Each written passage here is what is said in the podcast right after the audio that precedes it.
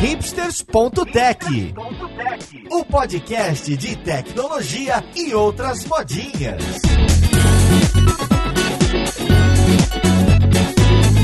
Olá, caríssimo ouvinte, seja muito bem-vindo a mais um episódio do seu podcast favorito. Meu nome é Paulo Silveira, esse aqui é o hipsters.tech e hoje a gente vai falar de data mesh. Pois é, mais um desses conjuntos de princípios ou técnicas que nasceram lá no blog do Martin Fowler, dessa vez não pelo Martin Fowler, mas vem lá da ThoughtWorks, essa empresa que a gente tanto admira. Então vamos entender um pouco mais do cenário de dados, de cultura de dados que trouxe isso do data mesh até a gente. Vamos lá podcast ver com quem que a gente vai conversar.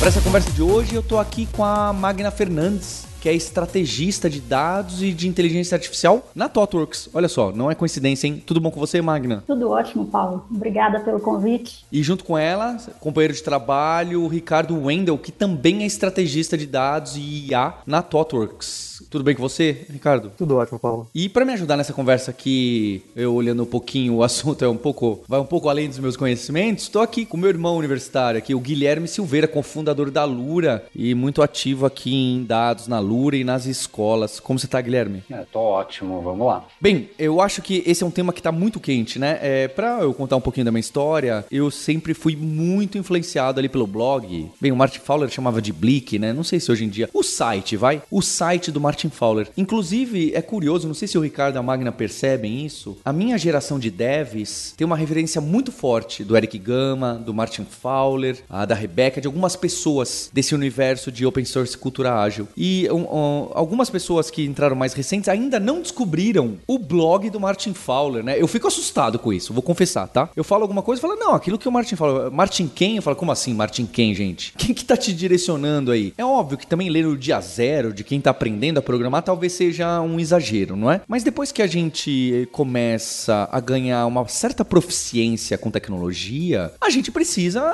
botar a mão nos ombros dos gigantes, né? Não tem jeito. E eu acho que. Eu tô usando o nome do Martin Fowler e da ThoughtWorks, mas não são só eles, né? É o Martin Fowler e quem está em volta do Martin Fowler, tanto que lá no blog dele você vai ver que existe um conjunto de autores e autoras convidadas que hoje em dia conhecem mais que ele dos assuntos. E não só a ThoughtWorks, né? Tem empresas parceiras.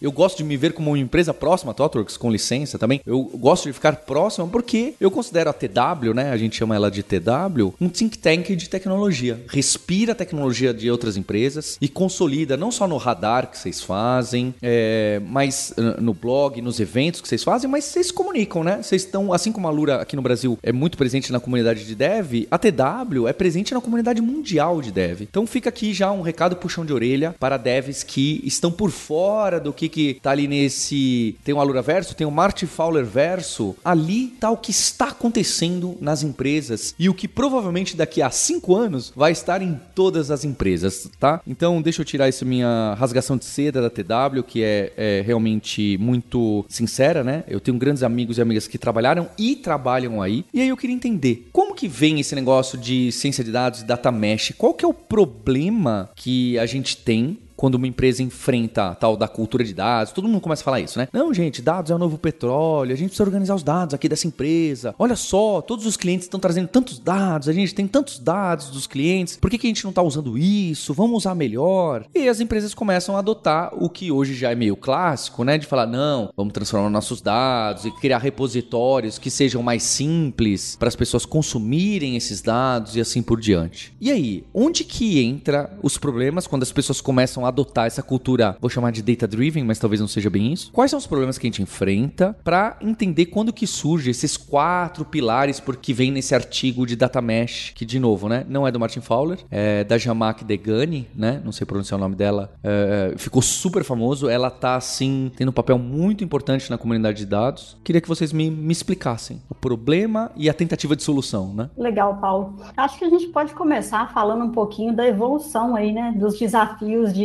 de, dados que a gente vem tendo num, num, espaço relativamente curto de tempo, né? Se a gente olha aí, a partir de 2005, a gente começa a enfrentar desafios aí de volume, passando por variedade, passando por velocidade, e hoje o maior problema que a gente enfrenta é como que a gente extrai valor dado a complexidade do negócio, né? Então, a gente pode pensar em vários segmentos, né? Até mesmo dentro do contexto aí da Lura, acredito que tenha uma complexidade de negócio que faz com que a utilização do dado seja um desafio, né? E, e isso passa por uma evolução que deixa de ser uma abordagem só de tecnologia. Acho que esse é um dos grandes pontos aí cruciais para se trabalhar com data mesh. E isso é importante, acho que tentar trazer esse, essa evolução, porque o, o problema ele não surgiu do nada, assim, o problema surgiu de um novo tipo de, de escala. Então, várias empresas começaram a fazer suas soluções de data warehousing, depois começaram a seguir a ideia do data lake, então juntar todos os lugares, todos os dados no mesmo lugar, para depois extrair,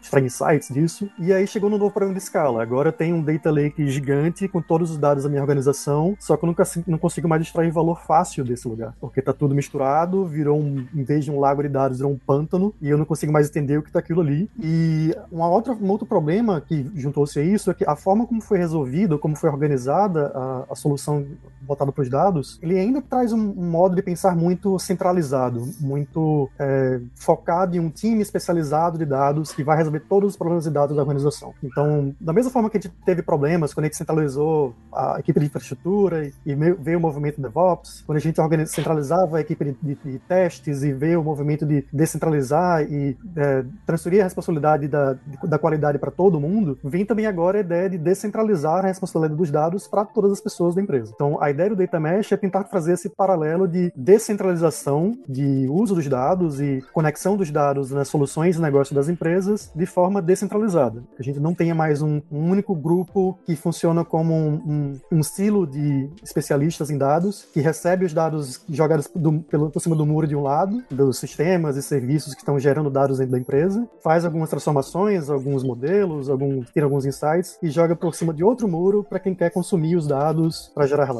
ou para fazer modelos de ciência de dados ou machine learning. E uma coisa que é legal nisso aí que o Wendel trouxe é que essa é a característica básica que a gente vê na maioria dos engajamentos, dos desafios né, de, de data mesh globalmente. Então a gente tem, no mínimo, essas três situações muito fortes. Né? A gente tem uma arquitetura centralizada, é, a gente tem silos de entrega, ou seja, equipes muito hiper especializadas, um time de engenheiro de dados, um time de cientista de dados, e essa execução completamente desconectada. O que, que eu quero dizer com essa execução desconectada? A prioridade, às vezes, da pessoa que está criando lá um, um, uma ingestão do dado não é a mesma prioridade da área que precisa consumir aquele dado. Então, o que, que acontece? Às vezes você perde o time. Você não responde determinada pergunta de negócio no time to market que é ideal. Então, essas são as características mais comuns que a gente vê hoje é, no contexto das clientes que a gente trabalha com Data Mesh. Nesse contexto, que assim,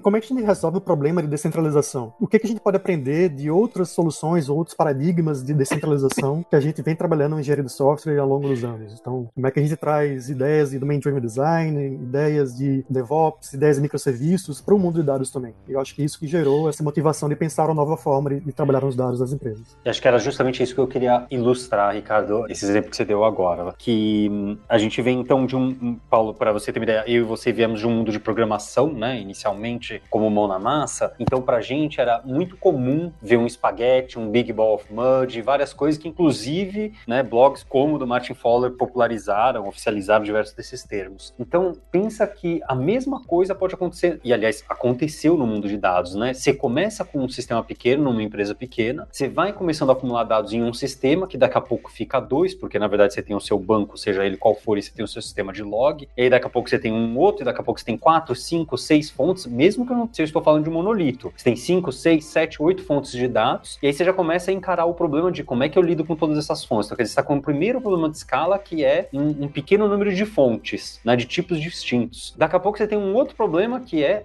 o volume desses dados, né? Esse é outro tipo de escala que vocês também citaram, né? Que é o volume desses dados. Aí você cai no Big Data. E aí isso vai crescendo. Então, os tipos de, tipos de fontes e o, o, volume. E aí a solução que foi meio que encontrada, algumas das soluções são essas do, do warehouse, do lake, que é, o que, que você faz? Você normaliza, você centraliza, você resolve o problema fazendo como? Limpando tudo ele e deixando ele bonitinho para ser consumido num único lugar. Ou não deixando ele bonitinho para ser consumido num único lugar, mas deixando ele bonitinho num único lugar, ou deixando ele para ser consumido num único lugar sem ser tão bonitinho, talvez, né? Você só define o que, que é bonitinho ou o que, que não é para esse dado, nesse único lugar. Mas o caminho foi essa centralização. Por quê? Porque ele já nasce disperso, né? O dado, ele nasce distribuído. A natureza dos dados hoje em dia, em qualquer sistema, é distribuído. E aí a gente resolve centralizar. Só que aí, à medida que se escala num outro tipo de escala, que é a que foi citada, que é, por exemplo, agora eu compro novas empresas. Se eu compro uma empresa, né, imagina que eu faço uma coisa e eu compro uma outra empresa. Eu não estou adicionando mais dois sistemas, eu estou multiplicando por dois a quantidade de sistemas que eu tenho. Multiplicando por três. Comprei uma outra empresa, multipliquei por três. Então, se antes eu tinha 50 fontes de dados, agora eu tenho 100, agora eu tenho 150, agora eu tenho 200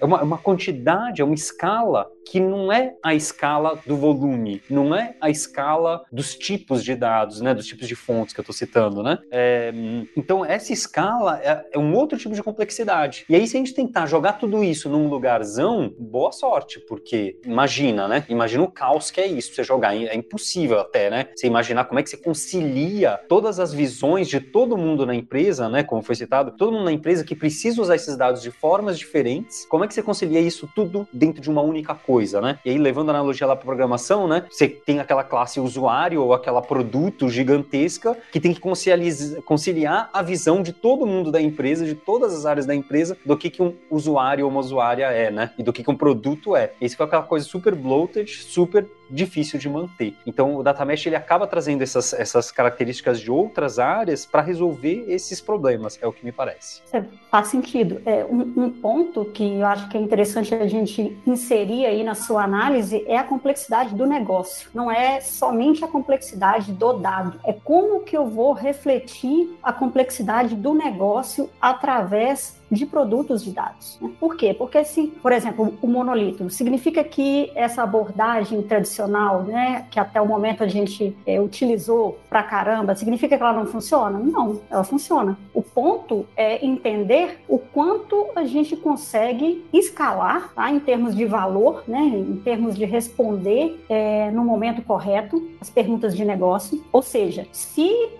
uma companhia tem o seu monolito e esse monolito consegue responder bem, tá ótimo. Né? A gente consegue, por exemplo, utilizar algumas práticas que se usam em Data Mesh para melhorar ainda mais o cenário. Mas o ponto aí é também partir para a complexidade do negócio, né?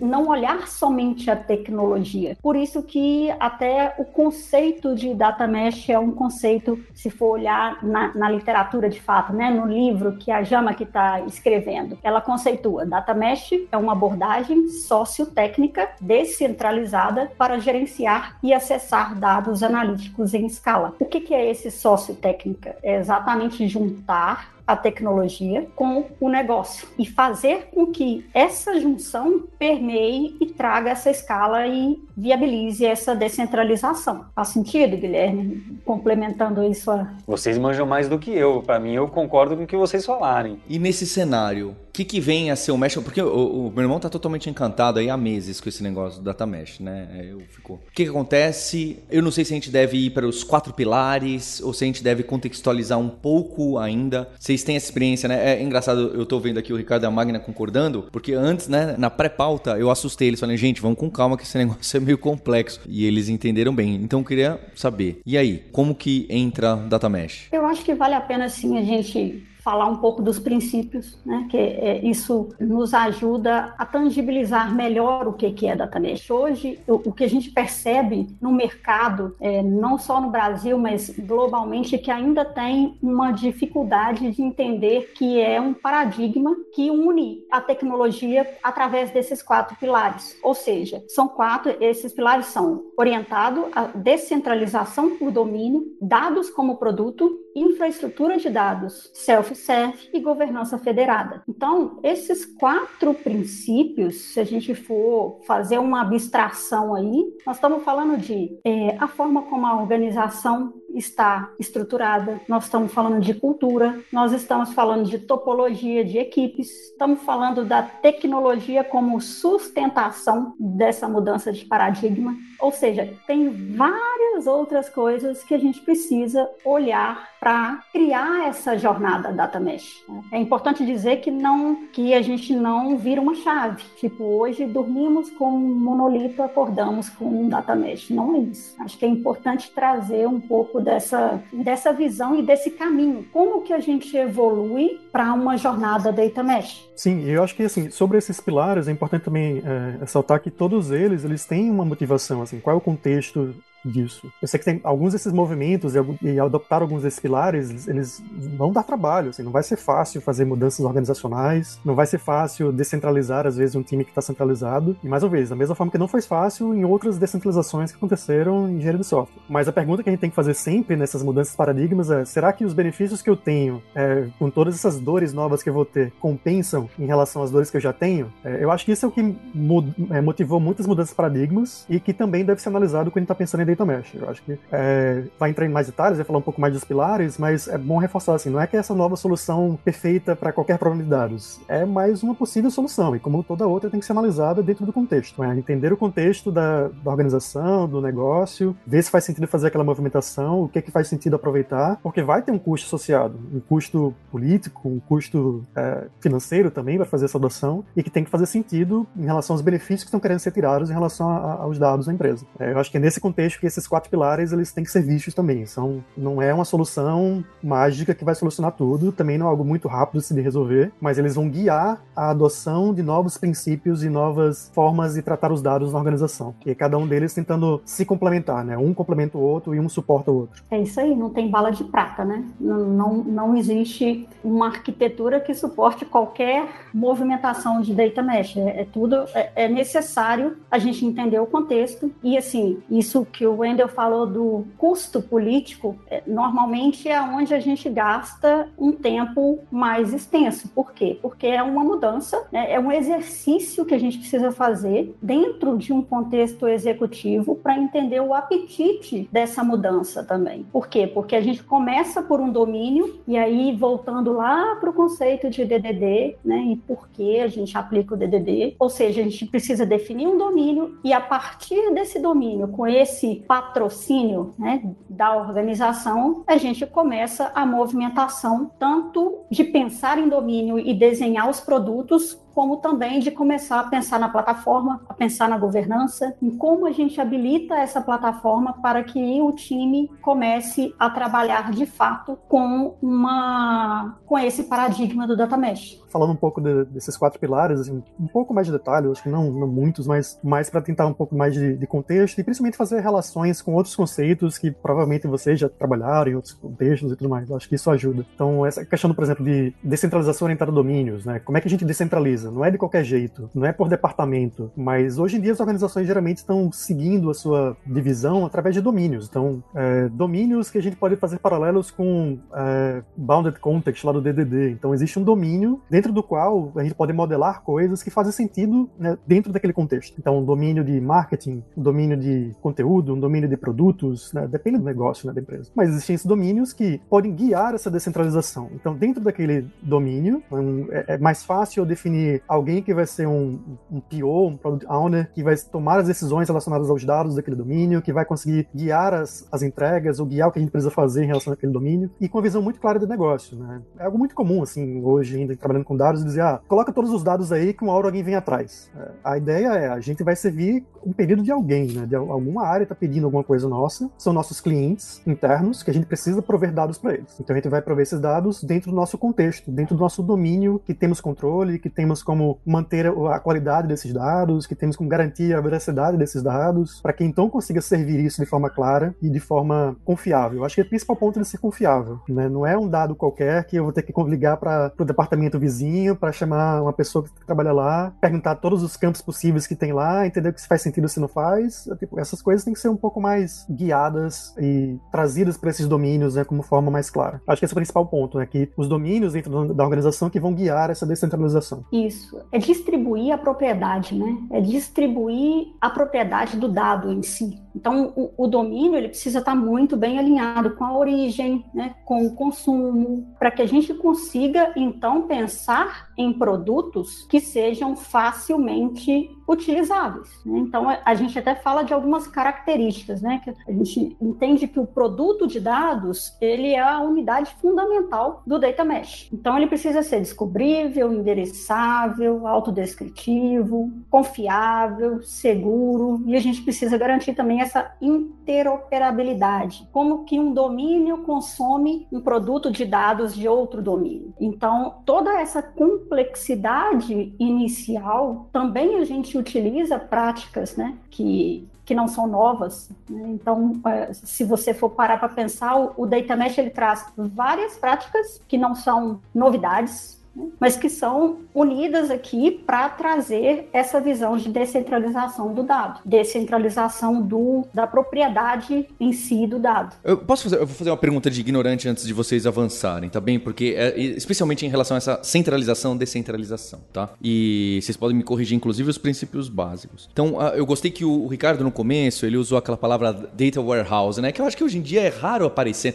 até aparece, mas é raro, né? Então, realmente era aqueles primeiros, era nos momentos que ainda existia existia forte e claro o papel do DBA. Aí a, as coisas foram evoluindo, todo mundo foi sendo dono do seu próprio sistema, colocando a mão no banco de dados. E aí chegou esse momento do data lake e de transformar os dados que a gente tem para já estar tá numa forma mais próxima de que outras pessoas, outros departamentos possam usar esses dados. Eu acho que o data lake é o você faz o dump, você joga ali no lagão e deixa quem quiser fazer o que quiser. Ah, e, e, quando que você pega o, o, o que está lá e já deixa nos, os dados um pouquinho mais estruturados para quem quer só fazer os reports e pegar já os dados no nível ouro padrão ouro. O DW. Aí você modela as fatos, dimensões, as métricas. Ah, aí é no DW? Sim. Nossa, gente. Ah, entendi. Por isso que o Guilherme estava indicando que era o contrário. Perfeito. Então no Data Lake é realmente é dampado sem dó. Ou pelo menos costuma ser. Eu sei que também ninguém quer ficar dando regra aqui. Mas ou pelo menos costuma ser. Vai diretão, joga lá. E aí depois algumas pessoas vão fazer os processamentos em cima daquilo e jogar para um DW. Às vezes pode sim, às vezes não. É, é. Pode ser. Pode Depende. ser. Ah,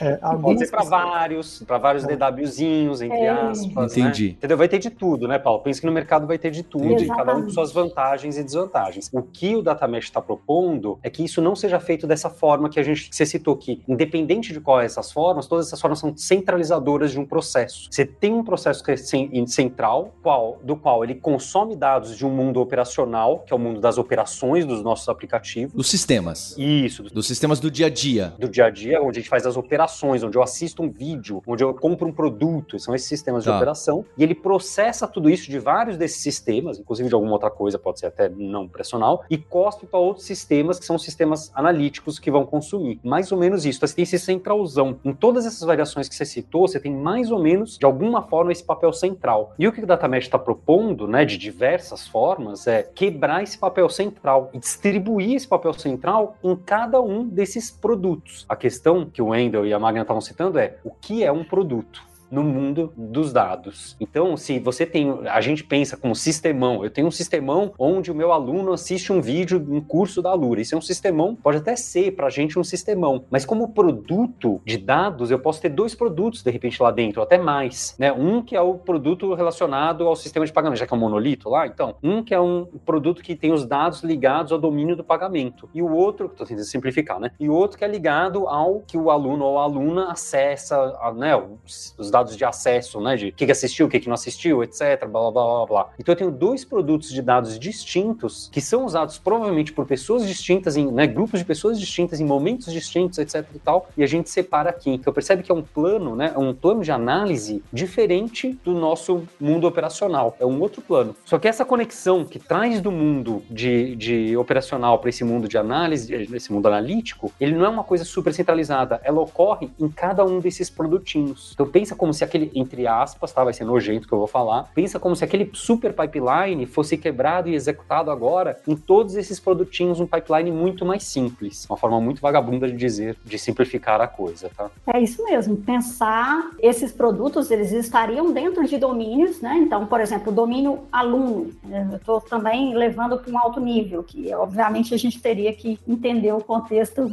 mais no detalhe e aplicar as práticas de DDD. Mas vamos supor que a gente tem um domínio aluno. A ideia é entender esse domínio começa onde e termina onde. Quais são as pessoas que estão envolvidas nesse domínio para quê? Para a gente começar a pensar nos papéis, né? Quem que vai ser a pessoa, o PO ali do, do dado, por exemplo. E aí a gente começa também a pensar nos produtos. Quais são os produtos que tem dentro desse domínio aluno? Então eu posso ter, não sei, vamos pensar aqui, Wendel, vamos, vamos fazer a queima-roupa aqui. É, eu acho que você pode pensar, é, é, bom pensar nesses tipos de produtos com um foco de mais orientados à origem dos dados e mais orientado ao consumo dos dados. Exatamente. Então pode ser tipo, é, tem um aluno 360 graus, que vai dar todas as informações básicas de um, de um aluno ou aluna. E aí tem um outro produto que é vídeos consumidos do, do aluno. E aí eu ter dado no contexto do aluno os vídeos que ele consumiu. Uma outra que pode ser um pouco mais avançado, que eu vou ter que juntar essas informações e produtos é, mais básicos ou mais próximos da origem e talvez até trazer, sei lá, machine learning para isso. Vai ser quais são os, os vídeos recomendados para um aluno, os cursos recomendados para um aluno. E você começa a ter essa, essa, composição de produtos, né? E aí a gente vem da ideia de data mesh ou malha de dados, que você vai ter vários produtos que vão começar um ali ser entrada, a, a saída de um produto começa a ser entrada para outro produto. E aí você começa a ter essa complexidade aumentando, mas que cada um dos produtos garante algumas coisas, como a Magna falou. Né? Eu consigo saber onde é que estão esses dados, eu consigo descobrir se eu tenho acesso a esses dados, se tem alguma informação que eu não devo ter acesso neles, sei lá, tem informação do cartão de crédito do aluno. A maioria das pessoas né, não vai ter acesso a esses dados, ou até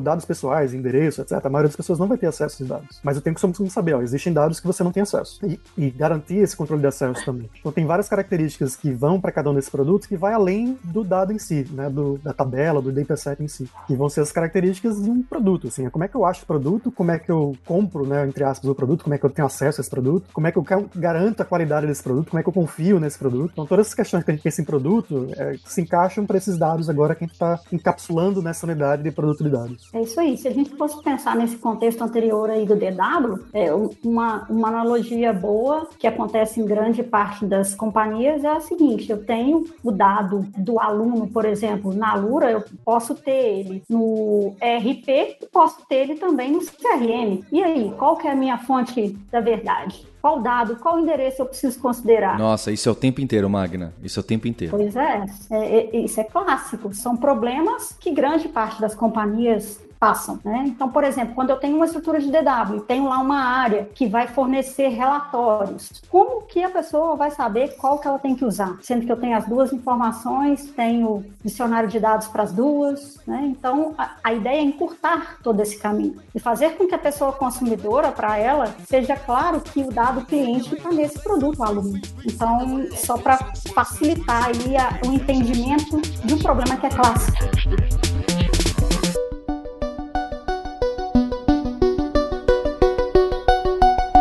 Entendi. A gente não quer ficar que cai lá tudo no mesmo lugar e tem a transformação que cai também num repositóriozão gigante. A gente quer centralizar por vários motivos. Mas isso não atrapalha um pouco a facilidade da gente encontrar esses dados, porque eu acho que justo o que acontece nesse data driven, no mundo aí do, uh, de KPIs, de BI e, e, de pessoas querendo tomar decisões baseadas em dados, é que o meu time que cuida da experiência do cliente quer poder mexer nos dados produzidos pelo time de, não sei, um time nada a ver, de logística, né? Porque aí você tira aquele insight maluco, você faz uma análise exploratória e você tira uma conclusão uau! E esses dados quem são os donos estão lá. Eu entendo que é óbvio que todo mundo teria acesso de uma forma ou de outra, mas essa descentralização é, fica mais difícil para que um time saiba o que, que o outro está produzindo, os dados como produto, ou a ideia seria justo, de alguma forma, acontece o contrário? É, a ideia é justamente simplificar isso, porque embora pareça ser, ah,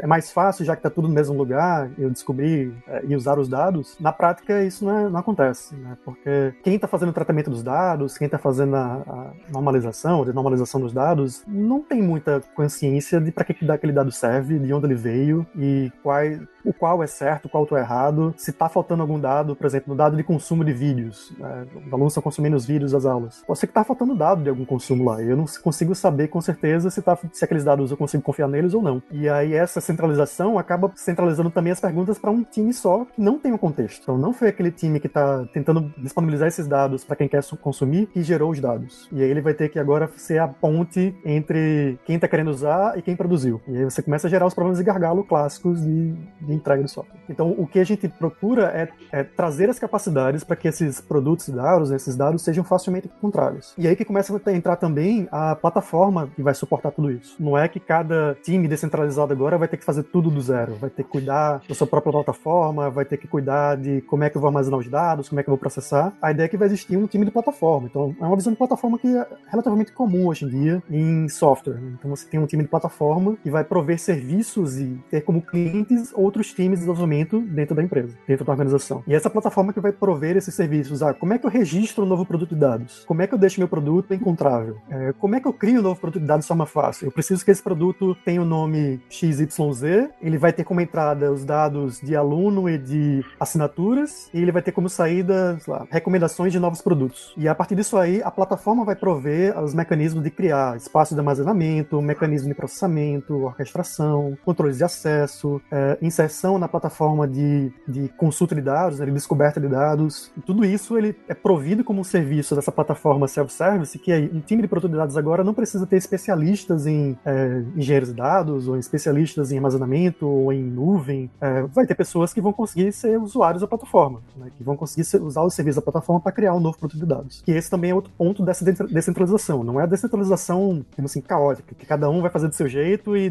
depois a gente vê o que é que dá. É uma descentralização guiada por necessidades. E essas necessidades vão sendo suportadas por essa plataforma de self-service, né, de autosserviço. É, acho que é legal pensar, Paulo, como um ecossistema de dados. Você sai do conceito do data lake centralizado para partir para um ecossistema de fato. E por que, que a gente gosta de falar que é uma jornada? Porque isso vai começar com um domínio, com alguns produtos e vai evoluir. E vai evoluir tudo. Vai evoluir a plataforma, vai evoluir padrões de governança e, e, assim por diante. É uma jornada, de fato. Eu gosto de pensar um pouco, perdão de novo por dar uma avacalhadinha na forma de exemplificar. Eu acho que existe uma influência sem querer ou por querer ou indireta de XP na forma de pensar aqui, que eu acho que é, é, me, me, toca muito o coração, que é que está muito ligado com esses diversos exemplos que foram citados, né? Então, Paulo, pensa num exemplo de uma recomendação de curso, né? Como foi citado, é, eu quero criar então agora um produto que faz a recomendação de cursos. Então, esse produto tem um input, e o input vai vir da onde? Vai vir, por exemplo, do, do sistema dos cursos assistidos por um usuário, por uma usuária. Vai vir dos newsletters que a pessoa abriu ou não abriu sobre tais assuntos. Quer dizer, eu tenho algumas fontes de entrada, algumas portas de entrada de outros sistemas de dados que eu vou consumir. Então eu vou colocar, eu vou falar de uma forma de novo muito simplificada. Eu vou colocar no meu JSONzinho, olha, eu vou consumir desse, desse, desse produto. E aí no momento que eu falo que é daqui que eu estou consumindo isso, então já vai sim,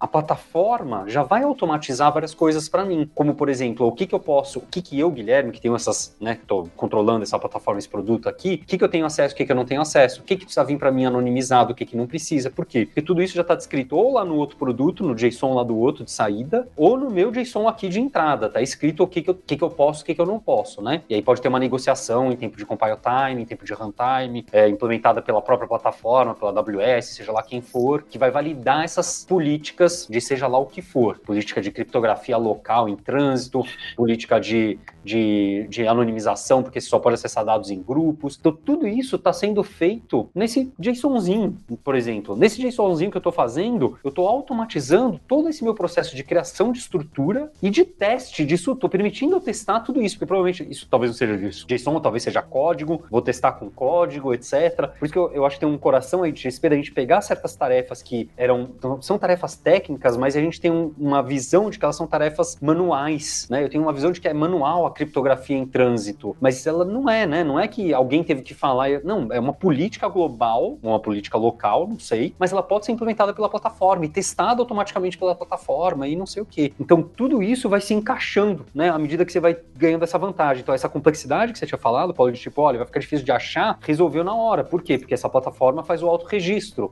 Tem uma forma padrão de você registrar esses metadados, tem uma forma padrão de você se comunicar com o resto da comunidade de pessoas que criam produtos de dados dentro da sua empresa. Então, como tem uma forma padrão para tudo isso, fica mais fácil de você encontrar e mais fácil de você fazer a comunicação direta. Porque agora, como foi citado também no exemplo, né, eu não vou me comunicar com a pessoa que fez o pipeline e que já está super deslocada da fonte. Eu vou conversar com a fonte, com o mais próximo possível da fonte, que é da onde eu estou tirando esses dados. E essas pessoas entendem o significado desses campos, né? Elas entendem o que, que esses valores significam e não já o dado super transformado que só Deus sabe de onde veio, porque veio, como veio e boa sorte. Além de outras, outras vantagens. Eu, eu acho que da, um dos grandes, eu acho que são dois grandes, né? Por mais que tenha os quatro pilares, eu acho que tem duas coisas assim que me tocam muito, né? Que é a primeira questão do DDD e a segunda que é essa questão do automatize e teste, né? As coisas são automatizáveis e testáveis, porque daí você cai nessa questão da plataforma, você cai em todas as outras questões por causa desses dois coraçõezinhos, me parece. Você está super correto, Guilherme. Ele já pode participar com a gente de outras talks aí para falar sobre Data Mesh. Olha lá, olha lá. Legal, mas é sério, é, é, é, isso que ele trouxe, inclusive ele explicou muito bem explicado aí sobre a questão da governança, né, da governança federada, que é a gente ter esses padrões aí, essas políticas centralizadas de uma forma, mas que são utilizadas de forma federada em termos de responsabilidade. Né? Então é, é exatamente isso. E esses dois pontos que você trouxe, eles ancoram esses quatro pilares, né? Tanto a questão do do DDD quanto à questão das práticas de continuous improvement e continuous delivery. É, e esse ponto da, da, governança federada, assim, ele geralmente gera muita confusão quando a gente está falando sobre data mesh, assim, várias conversas que a gente já teve. Ah, o que é uma governança federada? É, é isso, assim, existem padrões que vão ser definidos, não é agora que vai ter um, uma pessoa que vai ficar validando todos os modelos, não, é, existem alguns termos de governança, como MDM, etc., que vai ter que passar pelo crivo dessa pessoa para saber se faz sentido ou não. É, vão ser definidos padrões de interoperabilidade de comunicação entre esses produtos, vão ser definidos padrões de acesso a dados, né, vários padrões, e esses padrões vão ser garantidos através de automação. Então a plataforma vai automatizar alguns desses padrões para que toda essa malha funcione, para que não, comece a se quebrar e se rasgar com o tempo. E para quem quer dar esses primeiros passos, né, já tem um, um pouco então de cultura de dados dentro da empresa, funcionando, mas está sentindo essas dores. O que, que vocês colocam como primeiros passos para não ter que encarar os quatro princípios de cara e o que for mais palpável possível? É o que? Pessoal, parem de usar o mesmo data warehouse no final, cada um tem o seu, sabe? O que, que é acionável de primeiro e segundo passo? A gente não precisa entrar em todos os quatro, etc. O que, que é bem acionável e que eu imagino que você, Ricardo, você, Magna, passem por isso nas diversas consultorias que vocês comandam, né? Ah, chegou, tá assim a casa. Imagino que também tem vezes que você chega e a casa tá bem mais desarrumada, mas deve ter muitas que já deram seus passos iniciais. E aí, como que são as primeiras ações que vocês fazem? Eu posso, posso começar, Wendel me complementa, por favor. É, eu acho que o primeiro passo é entender o seguinte: das dores apresentadas, qual que impacta mais na estratégia de negócio da companhia? Por quê? Porque aí a gente, a ideia é priorizar uma área, né, um domínio de negócio para a gente começar a estruturar esses primeiros passos, porque não faz sentido você priorizar um assunto que talvez não seja alinhado à estratégia. Né? Por exemplo, a sua prioridade é alavancar a sua venda em X%. Né? Não faz sentido você priorizar um, um domínio que não esteja alinhado com esse incremento de vendas, entende? Para quê? Para a gente ganhar, de certa forma, esse patrocínio que é necessário. Por quê? Porque como é uma mudança que não é somente técnica, é uma mudança de cultura, é uma mudança de mindset, de forma de trabalhar, a gente precisa garantir esse, esse patrocínio. É, as pessoas que vão é, participar disso precisam estar todas na mesma página em termos de mudança. É, isso pode gerar um custo ali interno. Então, a, acho que esse é o primeiro grande passo. Entender o seguinte: a empresa tem apetite para essa mudança, essa área que vai, ou áreas né, que vão estar dentro desse primeiro domínio, é, estão alinhadas dessa necessidade? Estão alinhadas do que, que a gente vai obter de ganhos? Acho que esse é o primeiro grande passo, Paulo, e que, no meu ponto de vista, é super complexo, por vários motivos. Né? E, e, um deles é, é que, às vezes, existe esse entendimento de que nós vamos chegar e já fazer uma mudança ali na plataforma de dados e pronto. Não é, e não é isso, sabe? É, é mais que isso, é isso também. É, essa visão de ó, que problema a gente está querendo resolver, como é que a gente conecta com objetivos do negócio, aliada também, eu acho que é importante alinhar com uma área que já tem uma maturidade mínima para isso, né? Porque a gente vai estar tá descentralizando para aquela área, ficar mais próxima e ter mais responsabilidade com seus dados, então não adianta, acho que tem que pensar naquela ideia também de lá, quais são os early adopters dessa empresa para data mesh, né, da organização. Sim. E aí também acho que juntar as duas coisas, domínio com, com capacidade para absorver aquilo. É, e aí, dado isso, né, dado que a gente definiu o nosso primeiro objetivo negócio, mais importante, o que faz mais sentido começar, pensar quais são os produtos e dados que atendem aquele domínio. Ah, é, vou pensar, por exemplo, em recomendação. O que é que eu preciso para fazer um novo produto de recomendação? É, vou precisar de informações dos alunos, dos usuários, vou precisar do que, que ele já consumiu, vou precisar talvez de acesso ao catálogo. Então, focar nesses produtos básicos e a partir daí definir um caminho de entrega de valor. E esses produtos começam a ter necessidade de ter algumas funcionalidades comuns, né? Então, provavelmente, é, de forma inicial vai ser rudimentar a plataforma, não vai ter nada self-service, mas a gente vai começar a ter as ideias de padronização padronização da forma de trabalhar, né? quais são os mecanismos de, de, transformação de dados, que ferramentas que a gente vai utilizar, que cloud a gente vai utilizar, é, a gente vai utilizar, ah, não sei, que mecanismo de armazenamento, etc. E a partir dessas padronizações a gente vai transformando os padrões em, é, em tarefas repetitivas, né, em automações. Eu acho que assim, é trazer vários paralelos, assim, de problemas que a gente vem resolvendo ao longo dos anos e, e meio que a gente acaba reaprendendo e reaproveitando várias dessas soluções em outros contextos. E esse contexto de dados acho que é um contexto que agora está começando a se aproveitar de vários outros aprendizados utilizados em desenvolvimento de software. Né? E esse é um deles, é começar a definir seu, seus produtos básicos, sua entrega de valor básica, fechar o ciclo de inteligência é, da forma mais rápida possível e começar a interar a solução para ficar cada vez mais escalável. Então, iterar a plataforma, iterar os padrões, para que assim você consiga ganhar escala no data mesh. Então, a gente tem exemplo, por exemplo, de, de alguns é, projetos que a gente tem acontecendo hoje em dia, projetos que estão mais maduros, né, estão há dois anos adotando o data mesh, e saíram de, ah, vou criar um novo produto de dados. Então, para ter o, o mínimo necessário para começar a fazer as transformações né, pra, dos dados, demorava-se duas semanas. Até passar pelo time de infraestrutura para criar a infraestrutura, até ter acesso aos dados, até tudo isso funcionar, demorava-se duas semanas. E com a evolução da plataforma, desses suportes, hoje em dia demora-se duas horas é, para conseguir fazer tudo isso e ter um, um arcabouço mínimo necessário para conseguir funcionar um, um, produto que pode ir para produção a qualquer momento. Eu acho que é sempre tentar fechar em, em entregas, assim. O Guilherme falou de, de XP, né, e XP tem muito de ciclos de feedback. Então, como é que a gente tem os vários ciclos de feedback do mais rápido ao mais longo para garantir que a gente está indo no caminho certo. Então, é, é, trazer esses ciclos de feedback, né? tentar aproximar o consumo da produção dos dados, da entrega do, do, dos resultados, de forma que consiga fechar de forma mais rápida esses ciclos de feedback e consiga garantir que o que a gente está fazendo está no caminho certo e que a gente está atendendo o negócio num tempo adequado também. Pessoal, então, acho que também como resposta e necessidade a essa descentralização, a esse tratamento mais amplo né, de dados, como que ficam as responsabilidades e se isso sobrecarrega as necessidades dos times, não é? A partir de agora, mais pessoas e mais times são responsáveis pelos dados. Elas precisam entender. Pensa, eu, eu, talvez não seja a melhor analogia, mas eu fico pensando um pouco em DevOps, sabe? Que nem quando o DevOps começou a entrar, as pessoas que antes eram só, entre aspas, devs, começaram a precisar entender de infraestrutura como código, nem que seja um pouquinho. Precisaram entender de deploy contínuo, precisaram entender um pouco mais de Linux. Antes era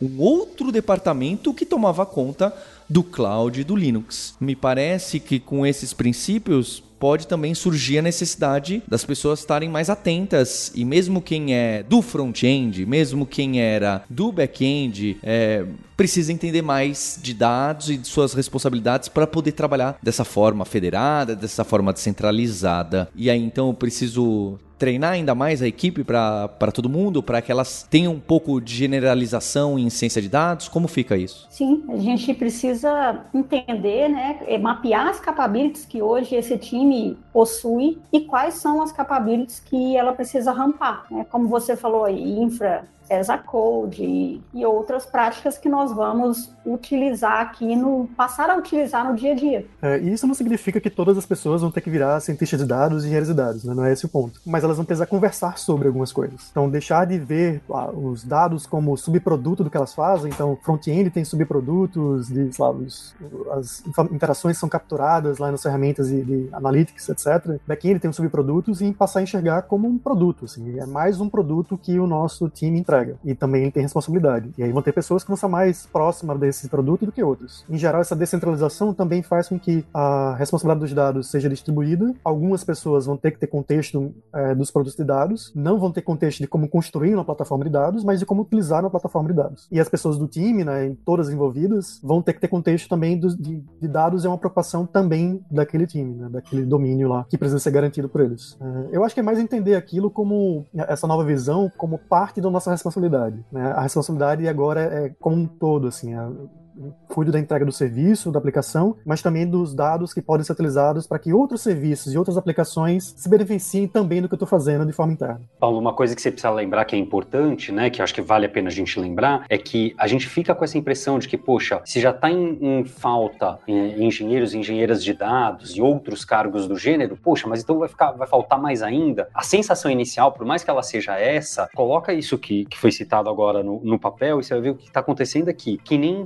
DevOps. Você vai ter uma equipe especializada que precisa saber criar essa plataforma, que precisa saber criar as ferramentas e a plataforma que dão suporte para que dentro de cada equipe você tenha pessoas com menos conhecimento, mas um conhecimento mínimo daquilo que elas estão fazendo e de implicações daquilo, né? A pessoa tem que saber o que é encryption, o que é encryption, que dado que é privado, que dado que não é, etc. Ela tem que ter uma noção dessas coisas. Mas como é feito essas coisas, não é preocupação dela, é preocupação da equipe que criou essas ferramentas, seja open source, não seja, ou criou a plataforma dentro da empresa. Então, você, a minha impressão é que você vai ter essa equipe de, de plataforma, que são pessoas especializadas, claro. Pode ser por produtos que você compra, por, por, seu, por projetos open source, etc. Agora, dentro da sua, de cada uma das suas equipes de produtos, né, você vai ter pessoas que têm uma necessidade muito menor de especialização, né? Ela não precisa saber como é que roda o Docker do não sei o que da, no Kubernetes com Terraform, não sei o que. Ela não precisa saber os específicos disso. Ela precisa saber que se ela fizesse, ela passar esse, esse arquivo de configuração para uma API de que cria produtos, ela tem o produto dela criado. É isso que ela precisa saber. Quais são as consequências disso? É, não dá para generalizar as capabilities, né? Cada papel, de certa forma, vai ter ali um conjunto de capabilities que precisa mínimas, né?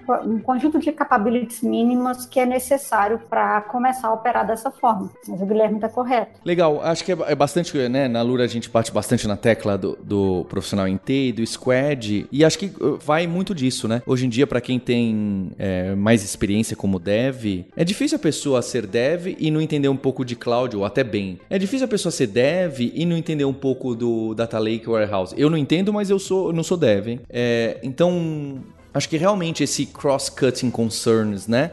Acho que esse ter, né, a generalização da gente entender um pouco o trabalho das outras pessoas. Se dado é tão importante, eu que sou um super front-ender, por que, que eu também não tenho que ter um, um pouco da responsabilidade nisso. Eu tenho que ter. É porque senão vira aquele famoso squad disfuncional que todo mundo tem uma única responsabilidade, né? Fica parecendo que a gente acha que somos classes Java ou C Sharp, né? É todo mundo é, responsabilidade única. É, a gente precisa entender a responsabilidade das outras pessoas e, do, e, e dos outros, até dos outros times, porque senão vira aquela comunicação toda clunk, né? Você não sabe, ah, não, isso aqui é contra. Ah, não, isso aqui não é do, não é do meu departamento, né? É o famosa, não, isso aqui, ah, isso aqui não é do meu departamento É claro que tem coisa que você não, você não é super-herói, mas ah, se a gente não entender o funcionamento do nosso sistema, do squad, da nossa estrutura organizacional, né? Meio que governança, até quase isso, a gente começa a trabalhar naqueles silos de super especialização, que acredito que até tem seu espaço em determinadas empresas e, e departamentos, mas no mundo gen geral, startupeiro, corporativo, inovação, tecnologia, não é assim, né? Tanto que olha o que vocês estão trazendo aqui, vocês trouxeram conceitos de de, de DevOps, infra, microserviço e não sei o que. Tá,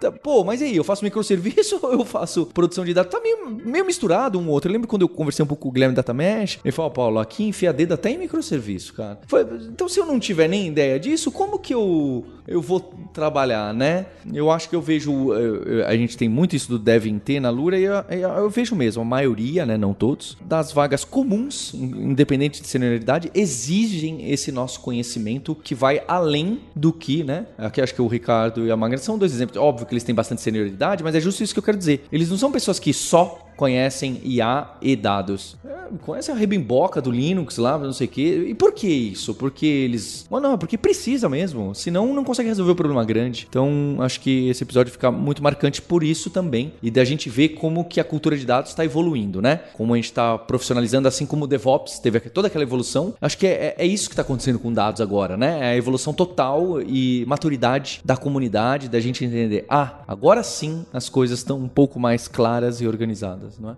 Bem, eu queria deixar o agradecimento ao Ricardo e à Magna e também ao Guilherme pela ajuda. Ao Guilherme, eu vou deixar aqui alguns links, né? Na Lura a gente tem ah, as formações de ciência de dados que são muito conhecidas. Inclusive a gente tem uma formação de ciência de dados para quem não é dev, é para outros setores. A gente tem curso para quem é da área médica, etc. E eu vou deixar o spoiler de que a gente vai ter data mesh com a ajuda inclusive da ThoughtWorks. É, vai ser muito legal, a gente vai avisar. Quem sabe você que está ouvindo já tenha um primeiro curso aí, a gente vai deixar no link. Senão a gente vai deixar o nosso plano de early access para essa formação, que é para quem já tem um pouco mais de experiência, como vocês viram, né? Eu falei um monte de abobrinha aqui, como eu imaginava, e, e da importância. Então, Ricardo Magna, é, se vocês quiserem também deixar alguns links, tá? Vocês estão sempre contratando e passando nos eventos, a gente fica contente, tá? Para também aumentar a nossa parceria aí. Com certeza. Obrigada, Paulo. Obrigada, Guilherme. Obrigada pelo pareamento aí também, Wendel.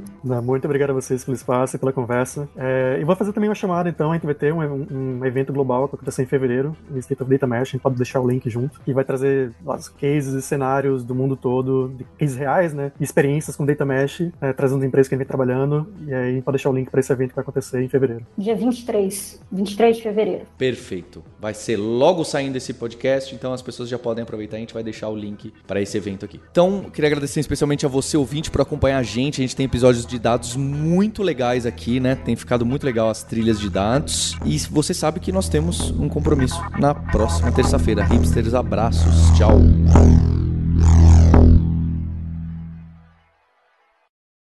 Eu sei que você gosta bastante do conteúdo que nós da Lura trazemos com hipsters no YouTube, no Instagram e em outros podcasts. É o Alura Verso e eu queria a sua ajuda na expansão desse universo de nerds, hipsters e devs. E para isso, meu primeiro pedido é que você se inscreva em youtube.com/alura e receba as notificações dos vídeos que a gente traz toda semana. A gente tem o scuba.dev que são entrevistas com alunos e alunas da Alura, mostrando a trajetória que essas pessoas tiveram, o que, que elas estudam, para onde foram, em que empresa trabalham, como chegar a trabalhar fora do, do país. A gente também tem vídeos técnicos do Alura Mais, além do hipsters.tube, a famosíssima série que está voltando no YouTube com toda a força, onde eu entrevisto pessoas para falar sobre os frameworks e as tecnologias da moda, com vídeos muito bem produzidos. E a segunda dica é para você se inscrever em alura.com.br imersão, deixar seu e-mail totalmente gratuito, você vai receber uma newsletter que eu, Paulo Silveira, CEO da Alura, escrevo pessoalmente com reflexões reflexões sobre o mercado de trabalho, startups, o profissional em T, especialista versus generalista, tudo que roda ao redor desse universo, que somos nós, nerds, hipsters e devs, pessoas genuinamente interessadas em saber como as coisas funcionam. Eu tenho essa paixão e imagino que você compartilhe ela comigo também.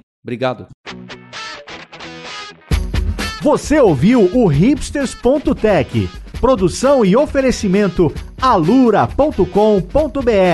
Mergulhe em tecnologia. Edição Radiofobia Podcast e Multimídia.